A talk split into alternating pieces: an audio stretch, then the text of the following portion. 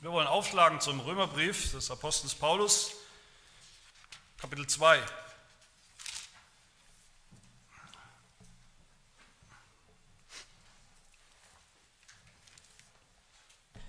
Die Verse 1 bis 16.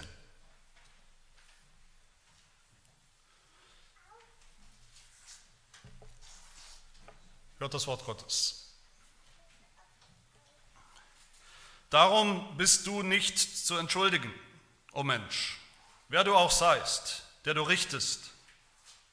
Denn worin du den anderen richtest, verurteilst du dich selbst. Denn du, der du richtest, verübst ja dasselbe.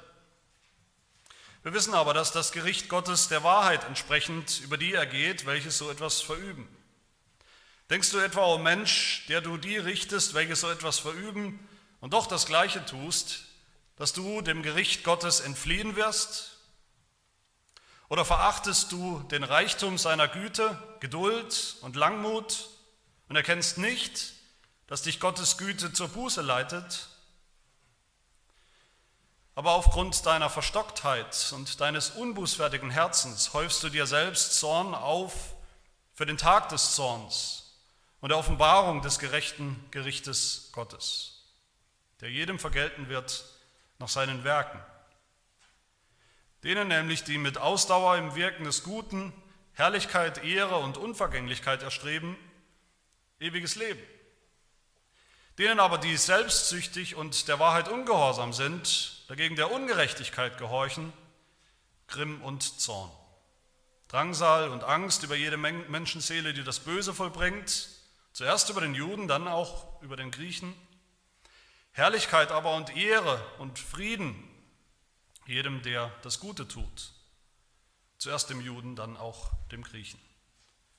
Denn bei Gott gibt es kein Ansehen der Person. Alle nämlich, die ohne Gesetz gesündigt haben, werden auch ohne Gesetz verloren gehen. Und alle, die unter dem Gesetz gesündigt haben, werden durch das Gesetz verurteilt werden. Denn vor Gott sind nicht die gerecht, welche das Gesetz hören, sondern die, welche das Gesetz befolgen, sollen gerechtfertigt werden.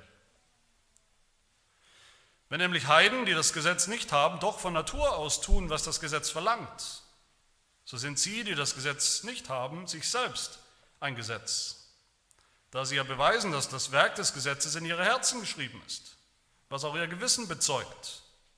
Dazu ihre Überlegungen, die sich untereinander verklagen oder auch entschuldigen.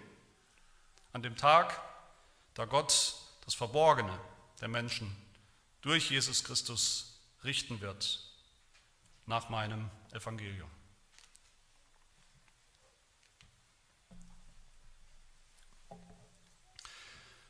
Wir haben Kapitel 1 hinter uns gelassen, dieses düstere Kapitel.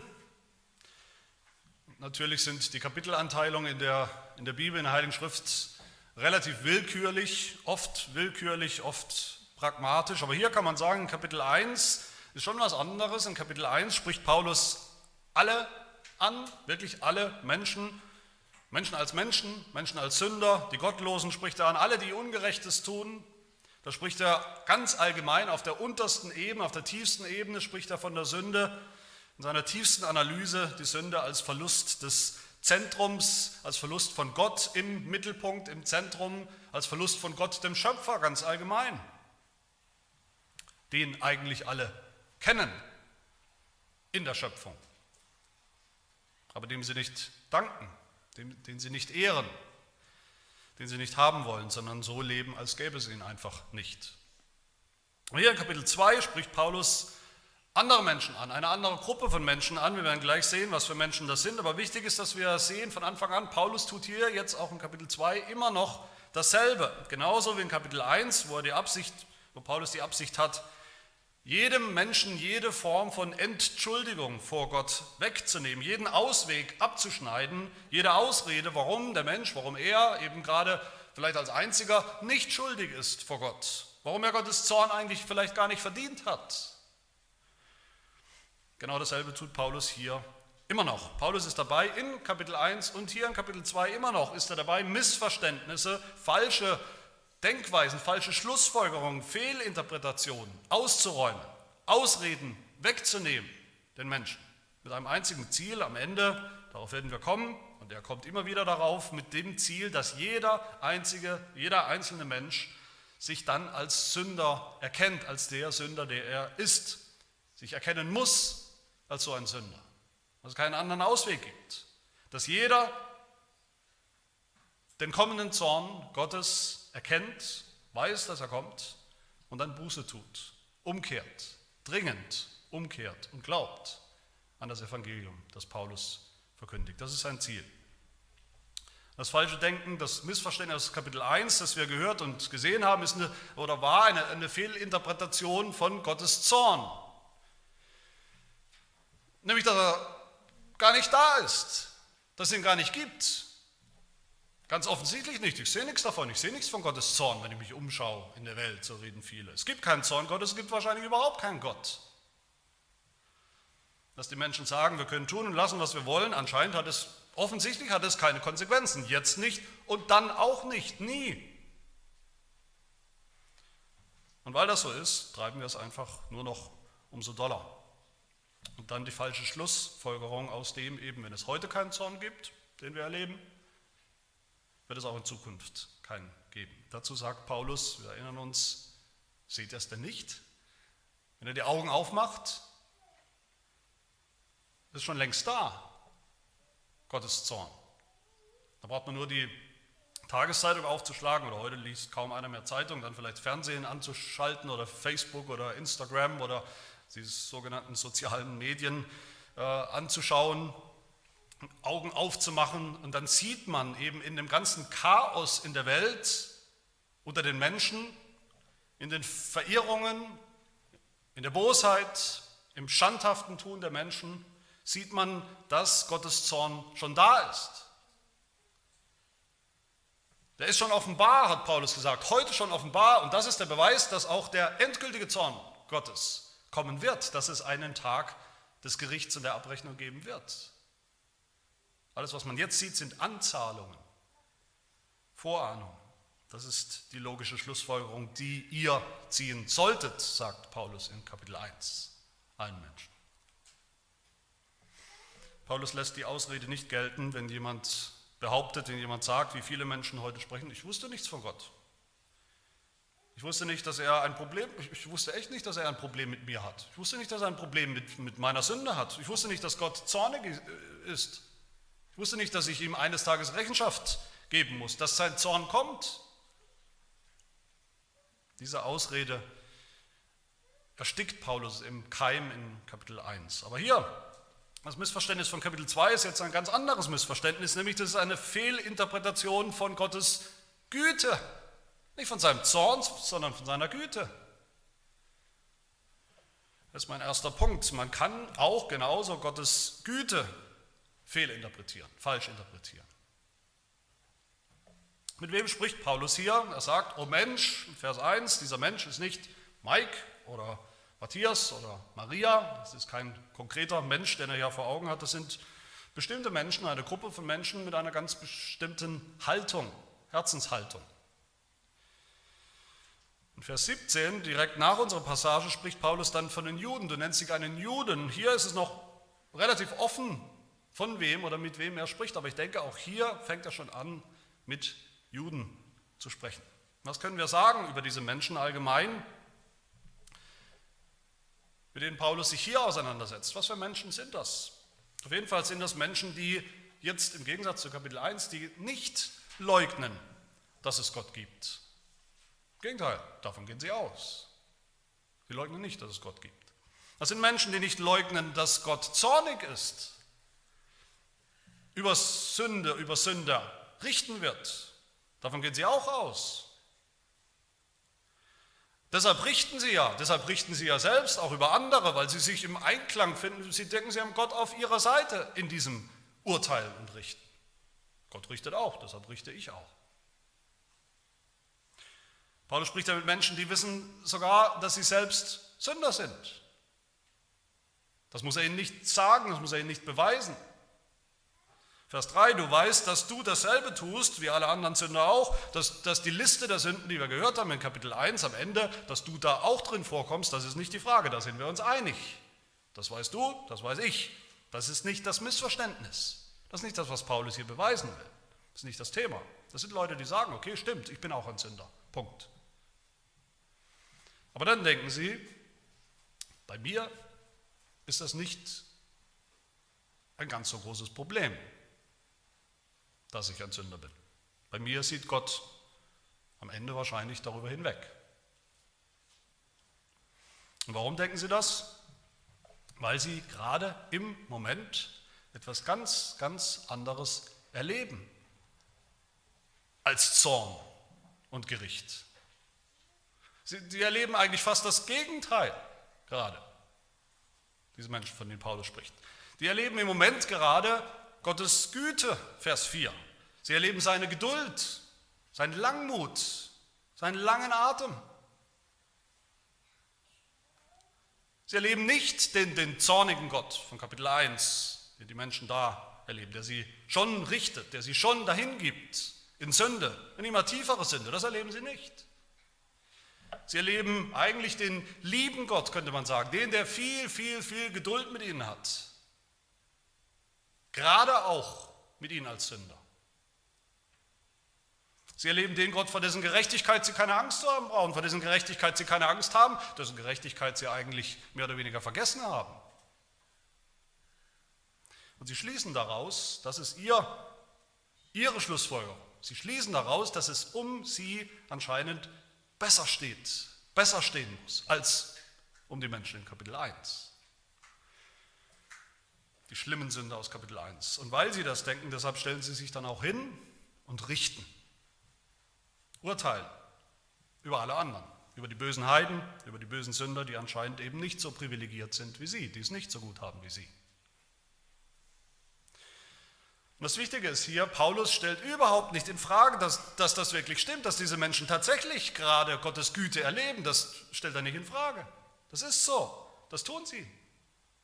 Und das unterscheidet sie tatsächlich von den Menschen, aus Kapitel 1, was die gerade erleben. Die erleben schon Gottes Zorn, wie wir gesehen haben. Aber hier, die Leute in Kapitel 2, die erleben tatsächlich, wie Gott geduldig ist mit ihnen, mit Sündern, mit ihrer Sünde. Aber was Paulus in Frage stellt, worum es ihm geht, ist, er stellt ihre, ihre Schlussfolgerung, stellt er in Frage. Ihre Interpretation von dem, was sie erleben, von dem, was sie sehen, was ganz offensichtlich ist in ihrem Leben. Was ist Ihre Schlussfolgerung? Paulus sagt uns das in Vers 3. O Mensch, du Mensch, du weißt, dass du ein Sünder bist. Denkst du, o Mensch, der du die richtest, welche so etwas verüben, wie wir gehört haben, und doch das Gleiche tust, denkst du, ist das der Schluss, den du ziehst, die Schlussfolgerung? Denkst du, dass du dem Gericht Gottes entfliehen wirst? Das ist die falsche Schlussfolgerung. Das ist die Schlussfolgerung, die sagt, ja, ich bin auch irgendwie ein Sünder, ja, kann ich gerne eingestehen, aber Gott geht mit meiner Sünde mit mir irgendwie anders um. Ich erlebe tagtäglich seine Güte, seine Barmherzigkeit, sein Wohlwollen, seine Geduld. Das muss doch bedeuten, ich komme nicht ins Gericht. Meine Sünde wiegt vielleicht nicht so schwer. Mein Zustand vor Gott muss irgendwie besser sein.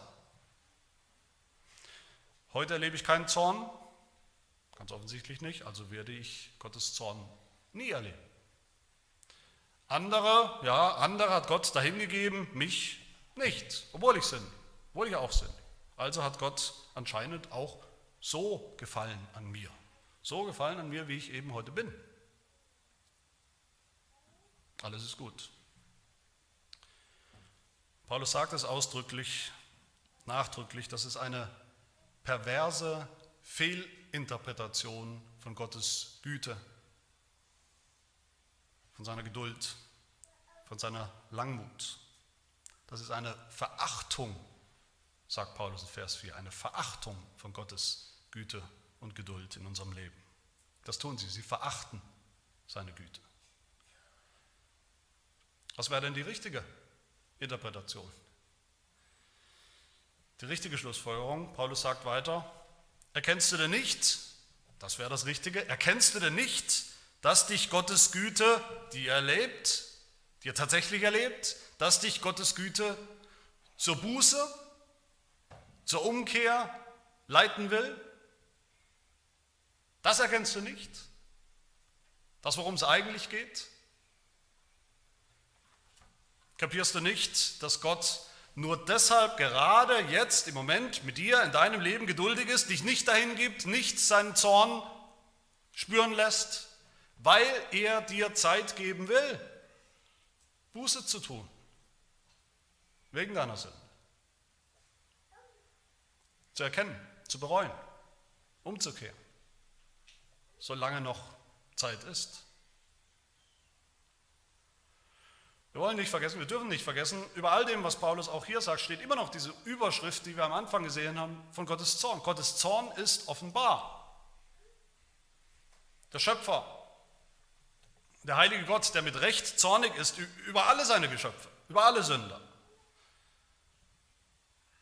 Das können wir erkennen, das müssen wir alle erkennen. Niemand hat eine Entschuldigung am Ende. Aber so sehen wir hier, auch hier in diesem Teil, jeder findet eben seine eigene Methode, seine eigene Strategie, das zu umgehen, das zu vermeiden, das zu, das zu leugnen. Wir kennen alle diese Strategien. Alte Strategien, die man heute in der heutigen Zeit ganz genauso wiederfindet. Bei anderen Menschen und bei uns selbst auch. Die Heiden, die Ungläubigen, die Atheisten, die einfach sagen, es gibt keinen Gott. Wenn es keinen Gott gibt, gibt es schon gar keinen gerechten Gott, es gibt keinen Zorn, es gibt keinen Beweis dafür, Thema erledigt.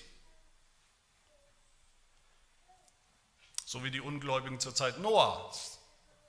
Noah kündigt den Zorn Gottes an, das war seine Aufgabe letztlich, davon zu reden, die Sintflut kommt, aber was haben die Menschen um ihn herum gesagt? Sie haben gesagt, wir sehen nichts, sie haben ihn ausgelacht. Und Jesus Christus selbst sagt uns, so ist es heute immer noch. So wird es sein bis zum allerletzten Tag dieser Weltgeschichte. In Matthäus 24 sagt er, wie sie in den Tagen vor der Sintflut, die Gottlosen, wie sie aßen und tranken und heirateten und verheirateten, bis zu dem Tag, als Noah in die Arche ging und nichts merkten, bis die Sintflut kam und sie alle dahin raffte. So wird auch die Wiederkunft des Menschensohns sein. So wird es sein, bis er kommt. So wird es sein bis zum Ende der Tage. So wird es sein bis zu dem Moment des Gerichts. Da wird sich nichts ändern. Andere, die nicht sagen, dass sie Atheisten sind, Gottlose, eher sich als Agnostiker bezeichnen, sagen, es gibt vielleicht einen Gott Genau weiß man es nicht, ich bin vielleicht offen dafür. Auf jeden Fall ist es so, wenn es einen Gott gibt, dann ist er sicherlich der liebe Gott. Der wird schon anerkennen, dass ich mich wenigstens bemüht habe. Okay, ich bin nicht perfekt, ich bin nicht vollkommen, aber ich habe mich wenigstens bemüht, Gutes zu tun, hier und da, so gut ich kann. So schlimm bin ich im Grunde auch wieder nicht. Im Durchschnitt. Die stapeln ihre, sie spielen ihre Sünde runter und sie stapeln ihre eigenen Werke hoch. Auch das kennen wir. So oder so, auf gar keinen Fall rechnen sie diese Menschen mit dem gerechten Gott und mit seinem Gericht. Und die Juden, eine andere Strategie, die Juden, die sagen, okay, wir sind vielleicht auch Sünder, wir sind auch Sünder, ja. Aber wichtiger ist doch, wir sind vor allem eins. Wir sind vor allem Gottes eigenes, auserwähltes, privilegiertes Volk. Das waren wir schon immer. Mit uns hat Gott seinen Bund geschlossen, nur mit uns. Uns hat Gott sein Gesetz gegeben, uns hat Gott seine Verheißung gegeben, uns hat Gott die Beschneidung gegeben, uns hat er alles Mögliche gegeben, was uns auszeichnet, absondert von allen anderen Menschen. Man sieht doch, dass Gott gut ist zu uns. Man sieht doch seine Güte an uns. Wir sehen sie. Natürlich ist Gott gerecht, natürlich wird es ein Gericht geben, haben die Juden gesagt und sagen bis heute. Aber das Gericht gilt vor allem, muss man sagen, den anderen, nicht uns. Und diese Haltung, es geht ja um eine Haltung, diese Haltung gibt es auch auf christlich. Viele Christen, viele, die sich Christen nennen, in der Gemeinde, sagen das ganz ähnlich. Wir sind doch jetzt Gottes Volk, die Gemeinde. Klar, wir sind auch Sünder, zumindest mal gewesen. Aber Gott hat uns auserwählt, seine Güte, seine Gnade gezeigt. Irgendwas muss er in uns gesehen, irgendwas muss Gott in mir gesehen haben, was ihn bewegt hat, mich auszuerwählen. Irgendwas Besseres muss er vielleicht in mir gesehen haben, sonst hätte er das nicht gemacht. Aber jetzt wollen wir von dem gerechten und zornigen Gott, von seinem Gericht, wollen wir nichts mehr hören. Das betrifft uns ja im Grunde nicht mehr. Ich erlebe doch nur Gottes Güte und Geduld. Viele, die sich für Christen halten, vertrauen tatsächlich auch auf diesen lieben Gott. Sie vertrauen auf den lieben Gott, auf seine Gnade mit ihnen, weil Gott eben so ist. Gott ist halt lieb. Sie vertrauen auf eine Gnade, ja, eine Gnade völlig ohne Jesus Christus. Sie vertrauen auf eine Gnade völlig ohne Kreuz. Sie vertrauen auf eine Gnade, die das Kreuz überhaupt nicht braucht, überhaupt nicht nötig hat.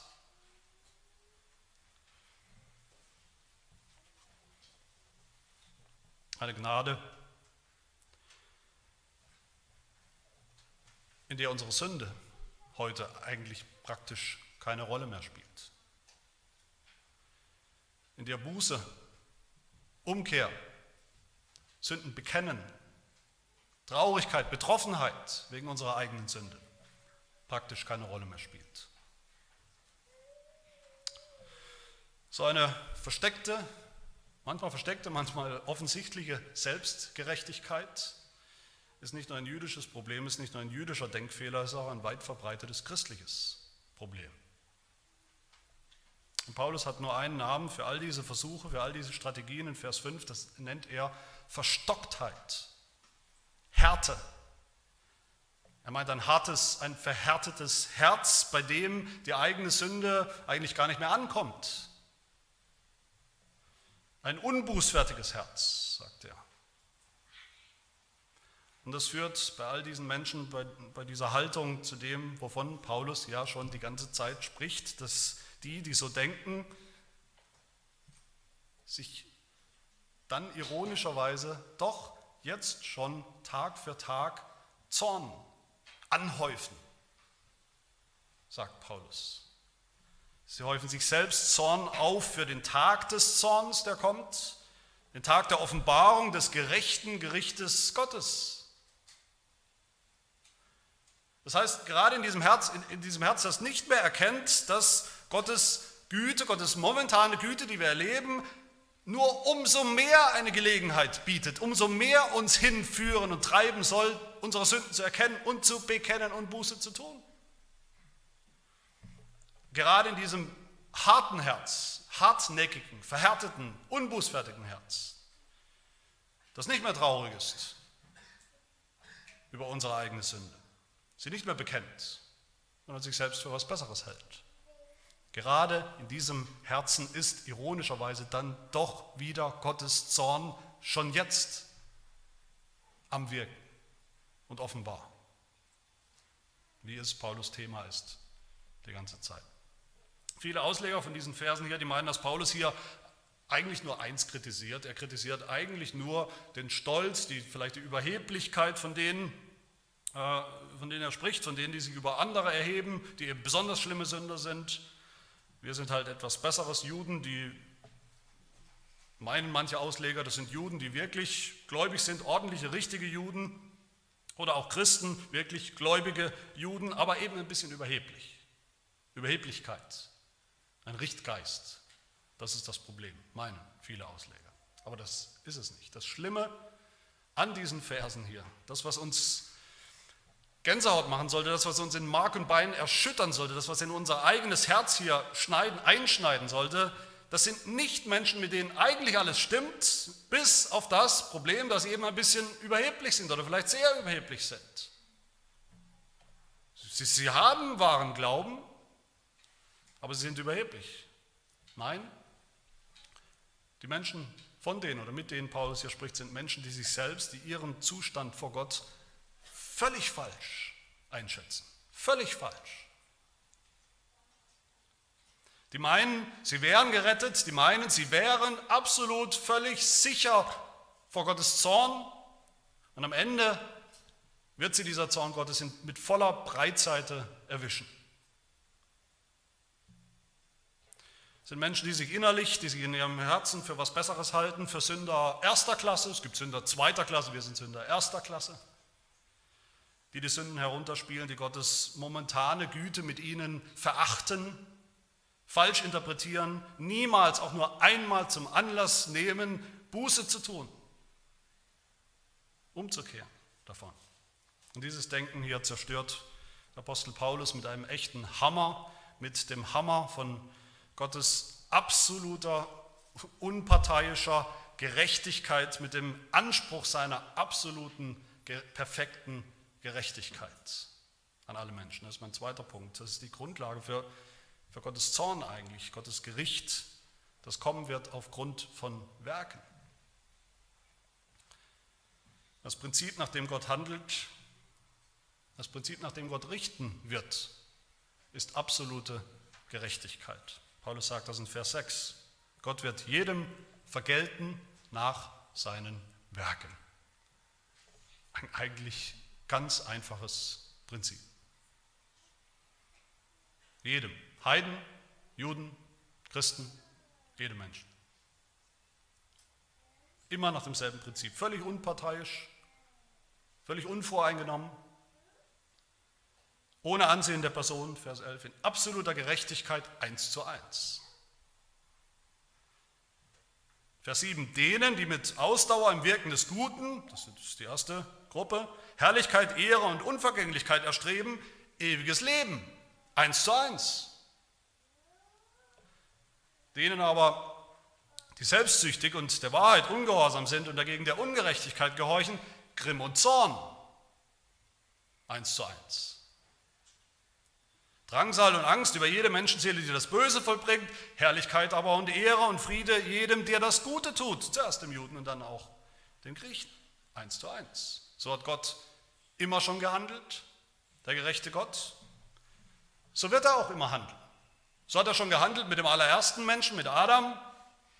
Wir erinnern uns, wie das Arrangement war. Wenn Adam gehorsam ist, wenn er das Gute tut, sucht und tut, ewiges Leben. Wenn er ungehorsam ist, Grimm und Zorn und Tod. Eins zu eins. So hat er mit Israel gehandelt, Gott hat mit Israel so gehandelt, als Beispielnation. Wenn Israel das Gute tut, das Richtige tut, gehorsam ist, das Gesetz hält, dann Segen. Der Mensch, der das tut, wird leben. Levitikus 18. Eins zu eins. Das ist das Prinzip der Werke, unserer Werke, nach dem, nach dem Gott richtet. Gute Werke belohnt Gott mit dem Leben, böse Werke belohnt, in Anführungsstrichen, bestraft Gott mit seinem Zorn. Dieses Prinzip von Werken, von Vergeltung, Belohnung aufgrund von Werken, Bestrafung aufgrund von Werken, ist das fundamentale Prinzip wie Gott mit Menschen umgeht. In der ganzen Geschichte, in der ganzen Zeit, in der ganzen Bibel und bis heute.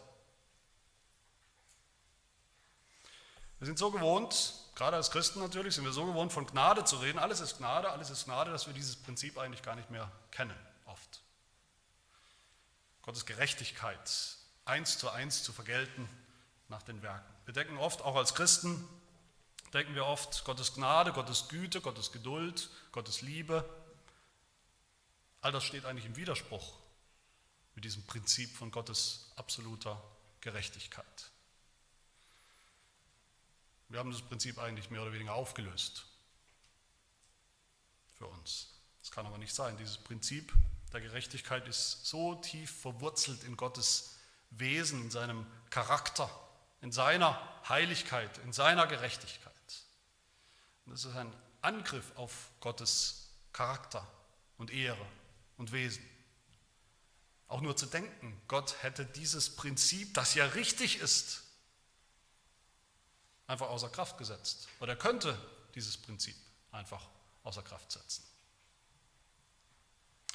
Richtig ist, und da müsst ihr alle gut zuhören, sonst auch, aber da besonders. Richtig ist natürlich, gute Werke in diesem Prinzip, gute Werke führen zu Leben. Ein Mangel an guten Werken, ein Mangel an Gehorsam führt zu Zorn. Dieses Prinzip kann für uns Sünder nur noch eins bedeuten. Sicher nicht, dass wir ebenso uns in den Himmel hinein mogeln. Dass wir das ewige Leben bekommen durch unsere Taten, durch unsere Werke, durch unseren Gehorsam. Als Sünder tun wir nicht mehr die Werke, die wir tun sollten, wirklich gute Werke, echten Gehorsam, und zwar konsequent, immer in Perfektion, in Vollkommenheit.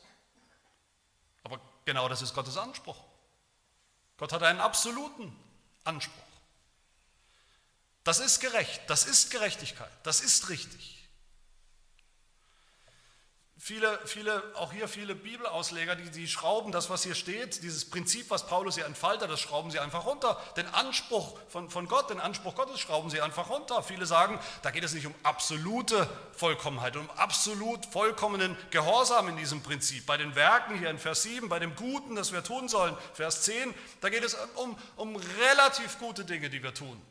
Relativ gute Werke, um relativ guten Gehorsam. Wir sagen, da geht es um den Gehorsam von Christen, die ja immerhin wenigstens ab und zu mal das Richtige tun oder wenigstens wollen oder versuchen. Da geht es um Gottes Gnade, sagen sie. Aber das ist nicht der Fall. Hier ist nicht, in diesen Versen ist nicht im entferntesten die Rede von Gnade, von relativ gutem Gehorsam, von relativ guten Werken. Das heißt, diese erste Möglichkeit hier, diese erste, die Option A aus, aus, Versen 7, aus Vers 7 und, und 10, die, die immer mit Ausdauer im, im, Wirk, im Wirken des Guten Herrlichkeit, Ehre und Unvergänglichkeit erstreben, die bekommen das ewige Leben. Deshalb verdient Herrlichkeit und Ehre jedem, der das Gute tut. Vers 10, verdientermaßen, Paulus will, dass wir alle erkennen, das sind nicht wir, diese Option, das sind nicht wir, die das so tun. Nicht im Ansatz. So sind die Heiden nicht, natürlich, so sind die Juden auch nicht, so sind wir nicht, nicht mehr, lange nicht mehr. Niemand von uns. Das heißt, uns als Sündern bleibt nur die Option B, das zweite, was Paulus hier beschreibt, Verse 8 und 9. Denen aber, die selbstsüchtig und der Wahrheit ungehorsam sind, Grimm und Zorn, Drangsal und Angst über jede Menschenseele, die das Böse vollbringt, weil sie das Böse vollbringt. Aber das Problem ist nicht Gott. Obwohl wir es oft denken. Das Problem ist nicht, dass Gott ungerecht ist, unfair ist, dass er vielleicht zu viel verlangt von uns, zu viel des Guten. Das Problem ist nicht seine Gerechtigkeit. Gott muss sich nicht ändern, Gott muss, muss sich nicht anpassen an das, wie wir sind. Gott muss nicht auf seine Gerechtigkeit verzichten, damit er eben dann gnädig und liebevoll und geduldig und voller Güte sein kann. Das Problem ist nicht Gottes Anspruch an uns, dass der nicht richtig wäre. Wie es der Heidelberger sagt, wie der Heidelberger uns erinnert in Frage 9, tut denn Gott dem Menschen nicht Unrecht, wenn er in seinem Gesetz etwas fordert, was der Mensch nicht tun kann, nicht mehr tun kann, was der Sünder nicht mehr tun kann? Ich hoffe, wir kennen alle die Antwort. Die Antwort ist nein. Nein, sondern Gott hat den Menschen so erschaffen, dass er es tun konnte. Diesen Anspruch. Option A, tun konnte. Aber der Mensch hat sich dieser Möglichkeit beraubt durch seine Sünde. Das Problem sind wir und hier haben wir ein ernsthaftes Problem, sagt Paulus. Das Prinzip bleibt, Gott bleibt, wie er ist. Sein Anspruch bleibt, dieses Prinzip, Werke, Vergeltung für Werke, völlig gerecht, bleibt bestehen für immer. Und das ist auch das Prinzip, der Maßstab für das Gericht, nachdem Gott richten wird am Ende. Der Maßstab für seinen Zorn. Die Werke, die wir tun. Jeder wird am Ende gemessen an dem, was er weiß. Jeder Mensch wird am Ende gemessen an dem, was er weiß und ob er es tut und getan hat. Völlig objektiv, völlig unparteiisch. Vers 12, die Heiden, die Gottes Gesetz so in der Bibel, die zehn Gebote zum Beispiel, so natürlich nicht haben, nicht, nicht kennen, in den größten Fällen sogar, die kennen trotzdem, sagt Paulus, die kennen trotzdem, immerhin kennen sie absolut Gottes Anspruch auf sie. Sein Gesetz in ihrem Gewissen, in ihrem Herz, Vers 15, das Werk des Gesetzes, dieses Prinzip der Werke und der Vergeltung für Werke, für die Bösen und der Belohnung für gute Werke. Das kennen sie auch. Und die Juden, die Gottes Gesetz natürlich haben, schriftlich sogar hatten und haben, die werden am Ende auch an diesem Anspruch gemessen. Eins zu eins. Und am Ende ist der Maßstab ganz einfach. Vers 13, gerechtfertigt, gerecht gesprochen, als richtig, annehmbar, anerkannt im Gericht wird der und nur der, der das Gesetz, Gottes Anspruch, Gottes Gebot befolgt hat, getan hat, was wir tun. Ob Heiden dem Gesetz in ihrem Herzen, in ihrem Gewissen folgen und es auch wirklich getan haben, das Gute getan haben oder nicht. Und ob die Juden das Gesetz, die zehn Gebote auch, die sie hatten, auch wirklich getan haben. Immer. Mit Ausdauer, Vers 7 ist der Anspruch. Mit Ausdauer. Immer. Und so das ewige Leben gesucht haben, oder nicht? Das Prinzip bleibt bestehen. Das Prinzip bleibt bestehen, obwohl wir Sünder sind. Das Prinzip, Prinzip bleibt bestehen um Gottes Willen, nicht um unseren Willen. Um Gottes absolute, makellose Heiligkeit und Gerechtigkeit deutlich zu machen, bis heute. Am Ende, am großen Tag des Gerichts, Vers 16, da wird Gott das Verborgene der Menschen richten, dass die Heiden sich sicher gewähnt haben, weil sie Gott einfach ignoriert haben, wegrationalisiert haben, geleugnet haben, als wäre er nicht da, und weil sie eben nicht auf das Gesetz in ihrem Gewissen, in ihrem Herzen gehört haben und danach gelebt haben. Und die Juden, das, die Juden, die auch nicht besser sind, auch nur Sünder, die das Gesetz hatten, kannten, es auch nicht gehalten haben, auch nicht danach gelebt haben. Aber an diesem Tag des Gerichts wird Gott noch etwas anderes offenbar machen und damit werde ich schließen im dritten Punkt und Gedanken. Gott wird offenbar machen, was verborgen ist. Paulus sagt zum Schluss, da wird Gott das Verborgene der Menschen, wenn sein Zorn kommt, sein Gericht, das Verborgene der Menschen durch Jesus Christus richten nach meinem Evangelium. Nach meinem Evangelium. Gott ist gerecht. Gott ist absolut gerecht. Sein Anspruch ist absolute Gerechtigkeit. Kein Sünder ist noch so, kein Sünder kann das noch, kann das noch tun, kann das noch liefern. Deshalb wird Gott verurteilen. Streng, aber gerecht. Das ist Paulus Refrain. Immer wieder in diesem Kapitel. Es gibt nur eine kleine, winzig kleine Lücke, ein Spalt, ein Ausweg, auf dem wir diesem Gericht entfliehen und entkommen können. Nämlich indem wir verstehen, dass Gott uns heute noch, uns seine Güte, seine Geduld spüren lässt. Warum? Wir haben es gehört, Vers 4, nicht damit wir sie verachten, nicht, dass wir sie, nicht damit wir sie falsch interpretieren, sondern damit wir sie nutzen, diese Zeit von Gottes Güte mit uns für Buße.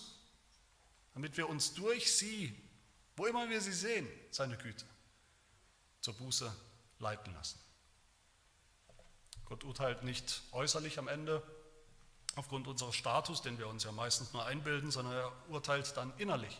Er urteilt über unser Herz, ob es ein verstocktes Herz ist, ein hartes Herz, das sich weigert anzuerkennen, dass wir dieses Gericht verdient haben, dass ich das verdient habe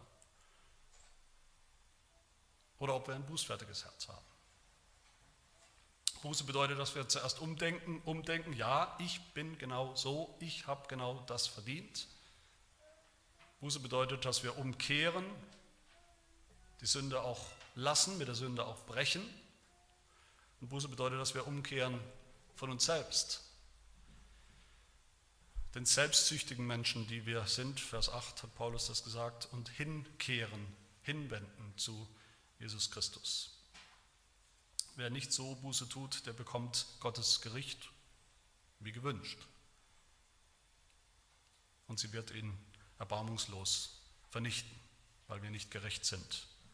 Auch nicht einer, nicht mal annäherungsweise. Aber, und auf dieses Aber habe ich mich die ganze Predigt schon gefreut, aber, aber, es gibt einen, der genauso ist, der genauso immer war. Vers 7, einen, der mit Ausdauer im Wirken des Gutes Herrlichkeit, Ehre und Unvergänglichkeit erstrebt hat, einen, der immer das Gute getan hat, einen, der deshalb das Leben, das ewige Leben verdient hat durch seine richtigen, vollkommenen Werke und seinen Gehorsam, der Herrlichkeit und Ehre und Frieden wirklich verdient hat, wie es Paulus hier sagt, eins zu eins, nach diesem Prinzip, nach Gottes absoluter Gerechtigkeit, Jesus Christus, der viel, viel bessere Adam. Jesus hat für seinen perfekten Gehorsam, für seine perfekten guten Werke, die Gott gefallen, wirklich gefallen, das ewige Leben wirklich verdient, eins zu eins. Gott musste es ihm geben in seiner Gerechtigkeit. Aber Jesus hat das nicht nur verdient, sicher und bekommen für, für sich, für sich selbst, sondern als unser Stellvertreter für uns.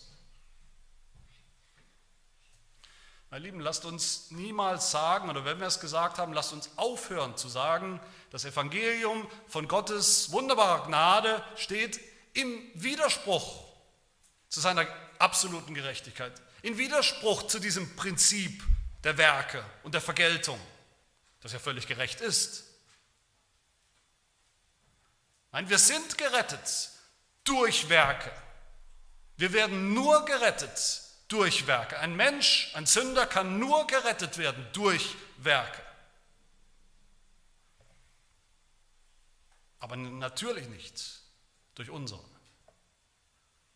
Werke, die allesamt nichts taugen, nichts mehr taugen, sondern durch die vollkommenen Werke, das perfekte, gute, das Jesus Christus getan hat an unserer Stelle vor Gott durch seine absolute Gerechtigkeit. Das Evangelium, das Gott uns schenkt, die Gerechtigkeit Christi von seinem Sohn, aufgrund von seinen Werken, von seinem Gehorsam.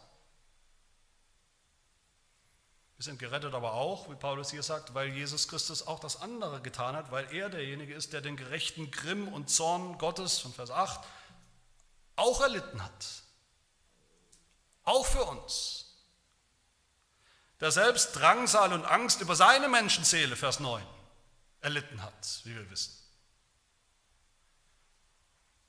Erlitten hat, was wir eins zu eins verdient haben.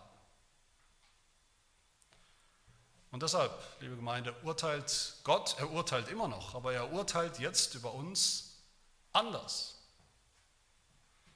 Deshalb sagt Paulus, deshalb wird Gott uns richten, ja, sagt Paulus in Vers 16, durch Christus. Deshalb wird Gott uns richten nach seinem Evangelium. Das bedeutet zwei Dinge für uns heute Morgen. Das bedeutet zweierlei für uns heute Morgen. Das bedeutet für die einen, die das Evangelium ablehnen, die es hören, immer wieder hören und die es doch immer noch ablehnen, dass dieses Evangelium, das Evangelium selbst führt zum allerschlimmsten denkbaren Ende. Für die, die es ablehnen.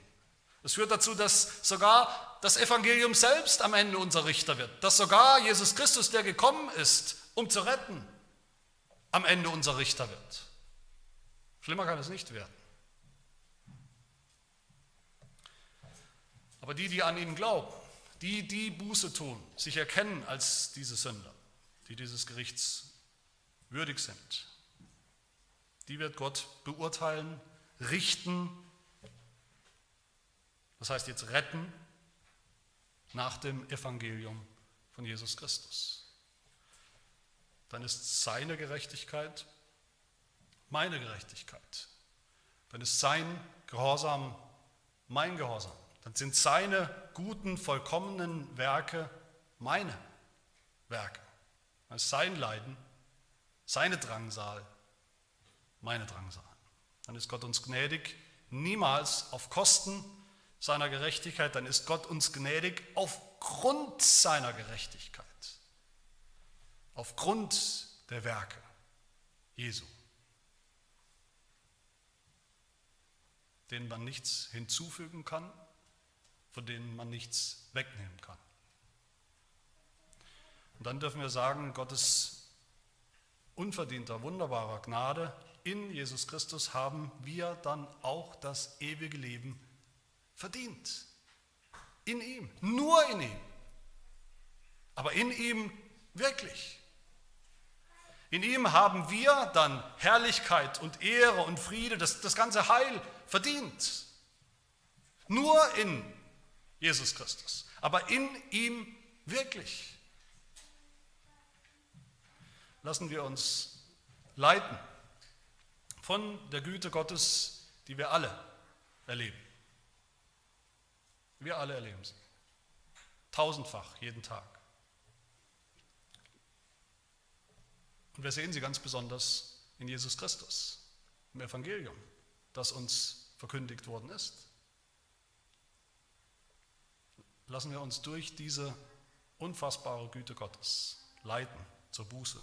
Lassen wir uns leiten zu glauben an Jesus Christus, der so Gottes Gerechtigkeit erfüllt hat, ja, der selber Gottes Gerechtigkeit ist.